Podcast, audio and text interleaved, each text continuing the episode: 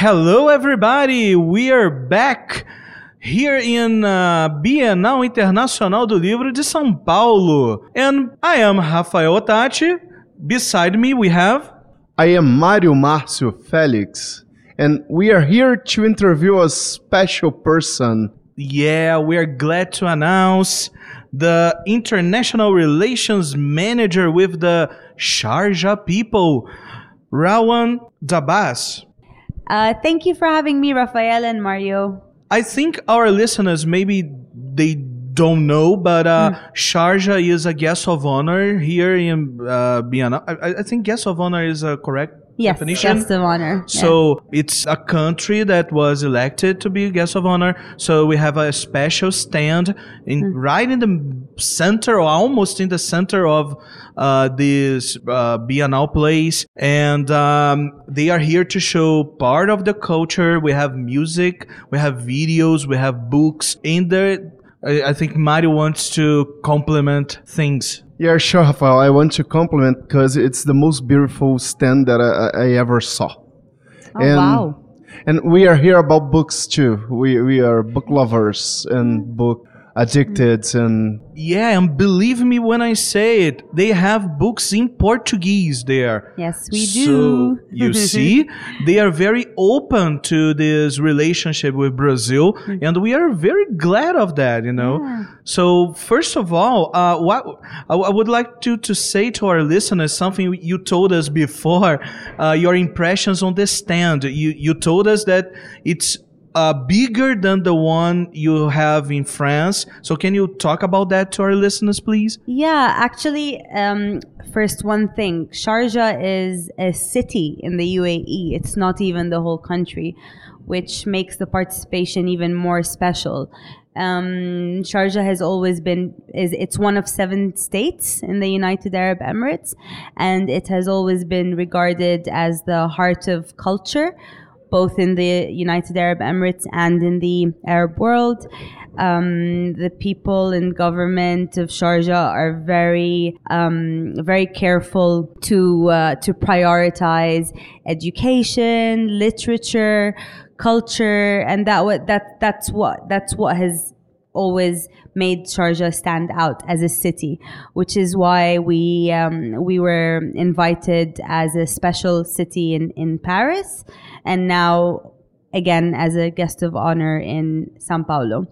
Um, regarding the the stand, yes, as I said, it's it's similar to um, to what we had in Paris, but much bigger. The design has only been used uh, twice, and the people responsible for the stand are the Sharjah Book Authority. So it's thanks to them that we have such a beautiful, beautiful, beautiful stand. oh, it's very interesting. Uh, hi, Yeah. Pedro. So personally, I, I love the, the Arab culture. Uh, I'm very I, I'm very fond of it. So it's a pleasure to to have a stand like this with Muslim people or Arab people. You're in in my heart, Oh, thank you. You're in our heart. it's very interesting to see people showing their culture, you know, like the dances and uh, some things that they do with cloth and um, it's mesmerizing in fact we, there was a day we, we were entering biennale and uh, there were people dancing and we couldn't simply pass by we, we Yeah, had to so full. stop yeah it, it's uh, there is a vibration in that that caught our, all our attention so and it's it was very interesting because I don't know if I'm wrong. So it's a tribal dance, a kind of Yeah, so it's a traditional. Um, yeah dance. Um, and it, it brings me actually to um, to a, to a very important point that I'm sure we'll talk about later. But the the similarities between the Emirati and the Brazilian culture is is what made this whole participation so easy. And the the the dance actually while it's from from the UAE and it's Emirati and traditional of there, it has of course been inspired by many different um, nationalities and cultures that have contributed to um, to the con- to to the country's culture as it is now. So, um, Indian, Persian. African, a mixture of these cultures, and you can see that in the instruments. If you've if you've noticed them, the dressing, the different skin complexions of, of the of the band members. And that's very similar to, to, to how Brazil is, right? A, a mix of cultures from different countries, from Japan, Italy, Portugal, Germany, resulting in a beautiful mixture. Yeah, like um, culture pot Yeah. where you, in, in which you mix things, right? And uh, can I ask some uh, specific questions about some of the things there? Like there was some women with um, kind of a mustache or something like that. I don't know how to. I, am sorry, I don't know the correct term. So Yeah, it's called uh, burga Wow. or burka, which is easier to say in in in English. Um, and what does that mean? I'm, that is a traditional uh, dressing of Emirati woman.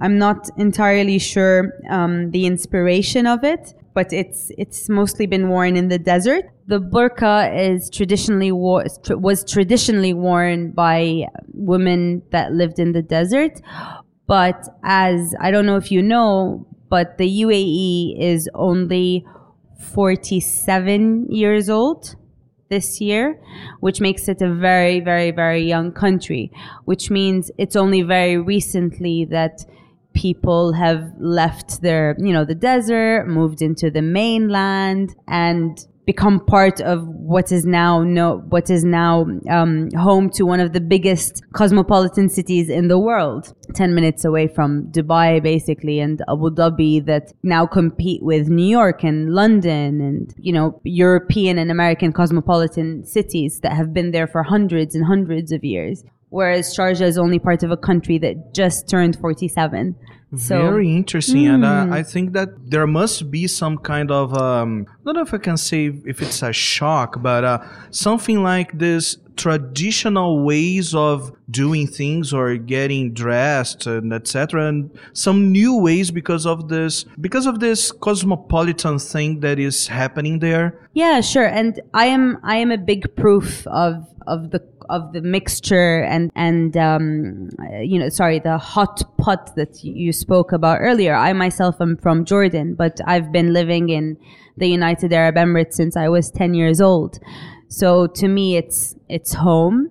Um, you know, I can't say that their culture is my culture, but I lived very close closely to it, and I now resemble it as well. I so so I need I have to reflect it where, wherever I go, and it, it's become part of my culture, like Oh, a. Japanese originally person who lived here or Italian who is now Oh, Brazilian. okay you, you, you I'm- started learning that yeah i'm culture, also yeah i'm also part of that culture now i but i also have my my own culture and it allows me a country like that allows me to be part of their culture and still have my own culture at the same time which is which i can also see here in in brazil Yeah, you bring the two culture together. yeah It's not a mix of cultures because it's not mixed, Hmm. but okay. an integration Yeah. yeah, it's a an, an, Mm, yeah. a kind of. So, what's your impression about Biennale and everything that we do with books? For it's incredible. It's incredible. Um the love i mean i know that in brazil there's a very high rate of illiteracy unfortunately. But when i first came to the biennale two years ago i didn't feel that at all. I didn't feel it. Maybe because it's a big country maybe because the future generation really does love to read and love books. I've never seen so many children and so many young adults running to the fair in the morning, queuing up on lines, um, screaming when they see their celebrity book writer or blogger. It's incredible. It's it's it's amazing, and it's also very similar to the Sharjah Book Fair, which also attracts a lot of children, a lot of young adults. It's filled with activities to keep them entertained. So one of my colleagues actually from Sharjah Book Authority put it um, perfectly well a few days ago. He said, I didn't feel like I left the Sharjah Book Fair. It's like it, it's exactly the same. I just moved 16 hours to be in the same place, which is quite an incredible comparison, actually. I heard about Sharjah is becoming a publishing city. What what can you tell uh, tell us about it? So Sharjah has uh, recently launched a free zone called Sharjah Publishing City, and essentially this is an area which would be like a a number you know a number of um, buildings or offices in one zone, which would allow publishers from other countries to establish their office in Sharjah and without having to pay any tax or customs. So it would be a free zone to do business from. Does that make sense? I don't know if free zones are popular in, in, in Sao Paulo, but the idea is to to bring people from India, from Brazil, from China, from South America and establish so they can establish themselves there and do business easily from one point. There should also there's also going to be printing houses, distribution centers. It's an incredible, an incredible, incredible project and the first of its kind in the world. So can we say that uh, you want to export your literature and books as well? You want to get from the other places you know, get you want Brazilian books as well. They are uh, and from all other countries. Yes, that's part of it for sure. But I think Sharjah Publishing City would allow, for example, a publisher in Brazil who pays a lot of tax to export their books to India to have an office in, in Sharjah Publishing oh, City and export okay. them to India without paying any tax or any customs and then, where the sorry the printing should be cheap the you know hopefully in in, in the future also um, distribution um, I could give you the information if you Google Sharjah Publishing City. You should you should get the website and you can find all sorts of information there. So um, we know that there are two universities there, you know, the American University of Sharjah and uh, University of Sharjah. Can you talk about the courses that the university offers? It's like any other university, so really? you can learn. I think recently you can. learn. I'm not sure, but you can learn Chinese. I've heard this is a new wow, one. Very this is very very recent. Um, and then the normal Brazilian, other languages Brazilian like studies. I am not sure if there are Brazilian studies. To be honest, I am not sure. But I think I doubt it, but I think it's on the agenda, and I think, and I think as a result of Sharjah's participation as guest of honor in Sao Paulo, it is only the beginning of cultural um, exchanges and relationships between both countries. I mean, the Biennale is fantastic, but it's a very small part of the potential that could take place between both countries in the in the upcoming years.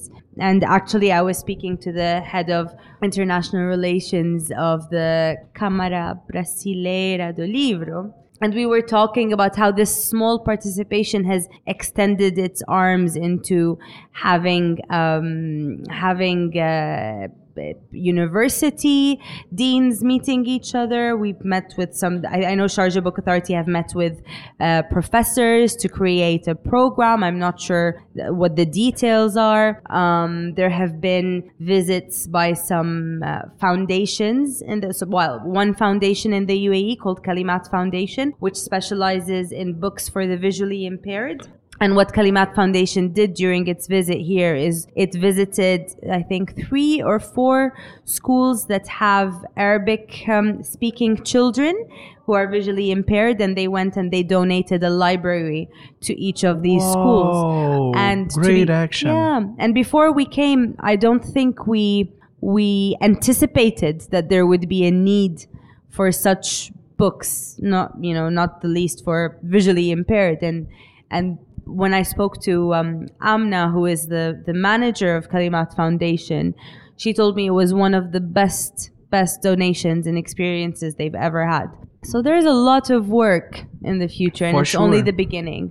But as you said, it's a country that is only 47 years old, mm-hmm. so that there is a lot of time, in fact, to to get better yeah. and better and better. You know, for sure.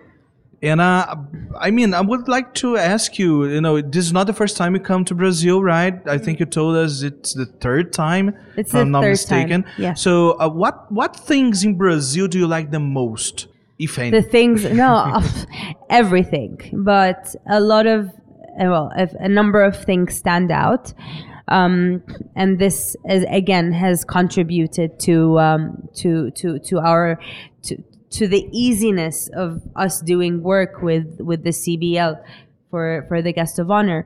One is our common love for food, which we also share. Brazilians love to Yeah, eat, we and too. we love to eat too. Yep, we love it. So I have to say, the first trip we came here, they just stuffed us with food. They took us to restaurants. That's a good here. strategy, by the way. they just made us. ah. Anyways, um, second of all, every restaurant or bar or cafe you go to, you find books. And like I said earlier, it doesn't match with the numbers that, that I hear, like the extent of illiteracy in, in Brazil that people talk about here is not reflected in, in other areas when you, you know, you, apart from, I mean, sorry, when you walk to bookshops and cafes and restaurants. There are books everywhere. Maybe I haven't seen people reading, but you definitely see that everyone is trying to encourage it.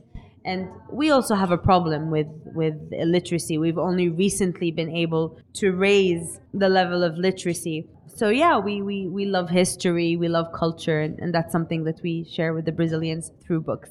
Another thing that I loved about Brazil, they're also very similar to us. It takes it takes relationships to trust people. So we brought, as part of the professional, as part of the guest of honor, we brought um, 10 Emirati publishers to participate in the professional program, which is a program organized by the CBL as well, which provides a platform for publishers from different different places around the world to meet and buy and sell rights between each other.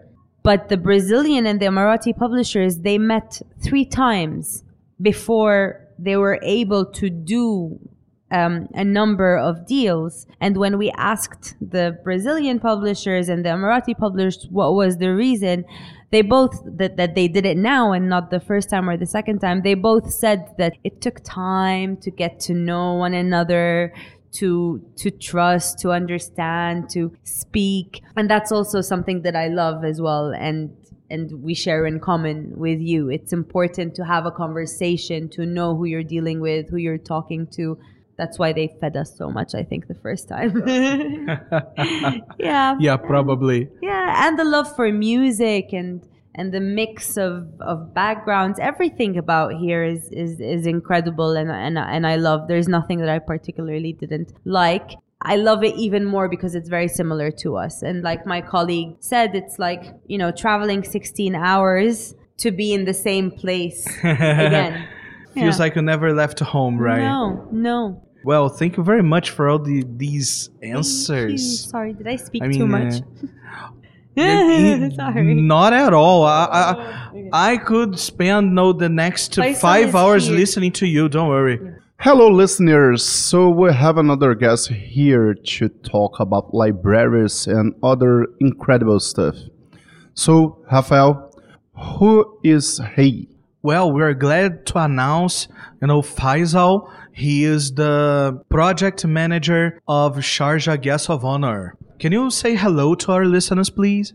Hello, yes, I would like to speak more today about Sharjah and its purpose here at uh, Sao Paulo Book Fair. First of all, what's your impression of the book fair at all? I mean, um, what, what do you think of it? Uh, overall, I like, I like the interaction of the visitors of the book fair with the, uh, especially our stand as guest of honor. They were all interested in having a look at the publications we have at the uh, what what do we offer as a guest of honor city here in Sao Paulo in terms of heritage and uh, folklore uh, books uh, and everything that's being represented in the stand. And I think uh, it called the attention of people here around because all the time it was very full of people. Uh, or at least that was my impression. I mean, people really liked your stand and to go there and to uh, see things, listen to things, even drink. I think there was tea there, right? Yes, we had actually a huge number of uh, visitors who came from this uh, to this stand, and they were aware that uh, Sharjah was a guest of honor uh, at the Sao Paulo Book Fair, they came directly to our stand asking, you know, about, as you said, different kind of, you know, uh, tea that we served and coffee, maybe some dates and sweets that we have through our uh, heritage area. Like traditional stuff. Yes, this is all traditional stuff. Oh, fantastic! That so that that's part of the reasons why it was so full of people, right? Yes, yes, that's was a huge reason. And uh, while we were researching about Sharjah, we we found these this project that I think you are the one who can talk about it. Uh, the libraries. Can can you talk to our listeners about this project? I mean, the information you can share. Yes.